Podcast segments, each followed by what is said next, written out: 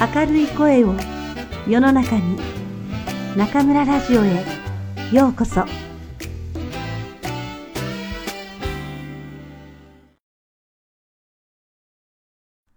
日はいい天気だね。ベランダから学六山がよく見える。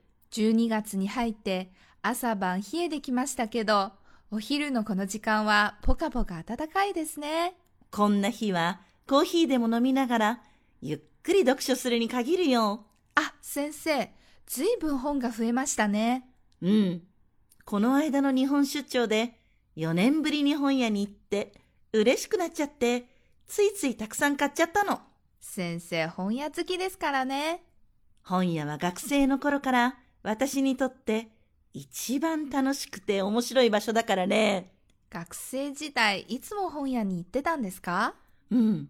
若い頃は体力があったから休みの日は一日中本屋で立ち読みしてた。一日中立ち読みですか？すごいですね。あの頃はお金がなかったから、その日に買える一冊を真剣に探してたんだよね。本もね、自分に合うものもあれば、合わないものもある。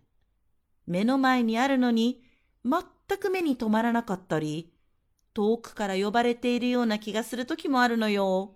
へえ、先生にとって本って人間みたいですね。そうそう。自分に合う本が見つかったときは、心の友に出会えたって感じ。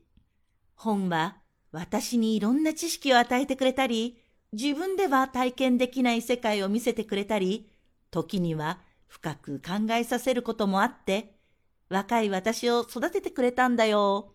そんな場所だったら、4年も行けなかったら寂しいですよね。うん。今はスマホやタブレットがあれば、本屋に行かなくても本が読める時代だけどね。そうですね。最近は読みたい本があればネットで調べて読書アプリで読むって人が多いんじゃないですか。先生は読書アプリは使わないんですか？操作に慣れていないせいか、なんだか集中できなくてね。でも最近は随分便利になったんだってね。そうですよ。知らない言葉が出てきたらすぐその場で調べられるし、気に入ったフレーズがあったらメモに保存できるし、読み上げ機能を利用すればオーディオブックにもなるし、本当に便利です。それに先生、デジタルブックだったら文字を大きく表示できるんですよ。ああ、そっか。それは霞目世代の私たちには福音だね。もう一回試してみようかな。実際、私も毎日スマホでネットニュースやコラムを読んでるからね。世間では今の若者は本を読まなくなったって言うけど、結構文字には触れていると思うんですけどね。うん、そうだね。文字離れはしていない。スマホを持っていたら、次々にニュースや情報が入ってくるからね。私が若い頃より、今の若者の方がよっぽど情報量が多いと思うよ。でも、新しい情報がどんどん入ってくると、それを処理するので精一杯で、文章をゆっくり味わえないという人もいます。それについて、先生はどうお考えですか？いろいろなことを知っているというのは悪いことじゃないね。情報があることで生活が便利になることは多いから。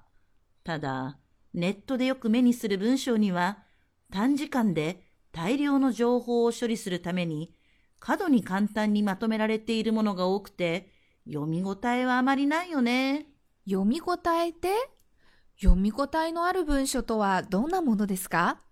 簡単に言えば想像力をかき立てられ、読んでいるうちにその中に引き込まれていく文章かな。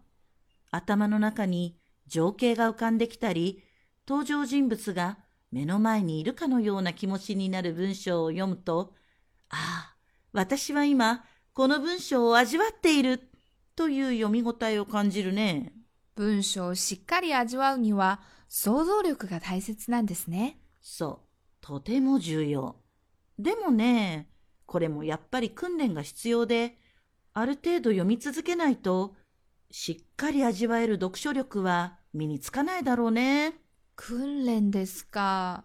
そう聞くとなんだか大変そうな気がしますが。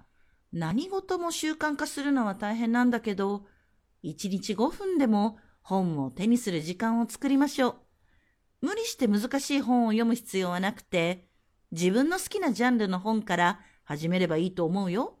そのうちに読書力が身についてくるから。ああ、1日5分なら頑張れるかも。来年は頑張って本を読んでいこうかなと思います。待って待って。そんなに簡単に来年にしないでよ。今年中にやらなきゃいけないことがまだまだたくさんあるんだから。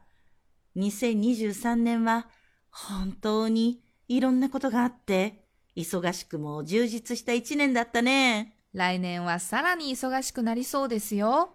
じゃあ、みんなで力を合わせて、笑顔で頑張っていきましょう。皆さん、風邪などひかないよう、体に気をつけて、12月を乗り切ってくださいね。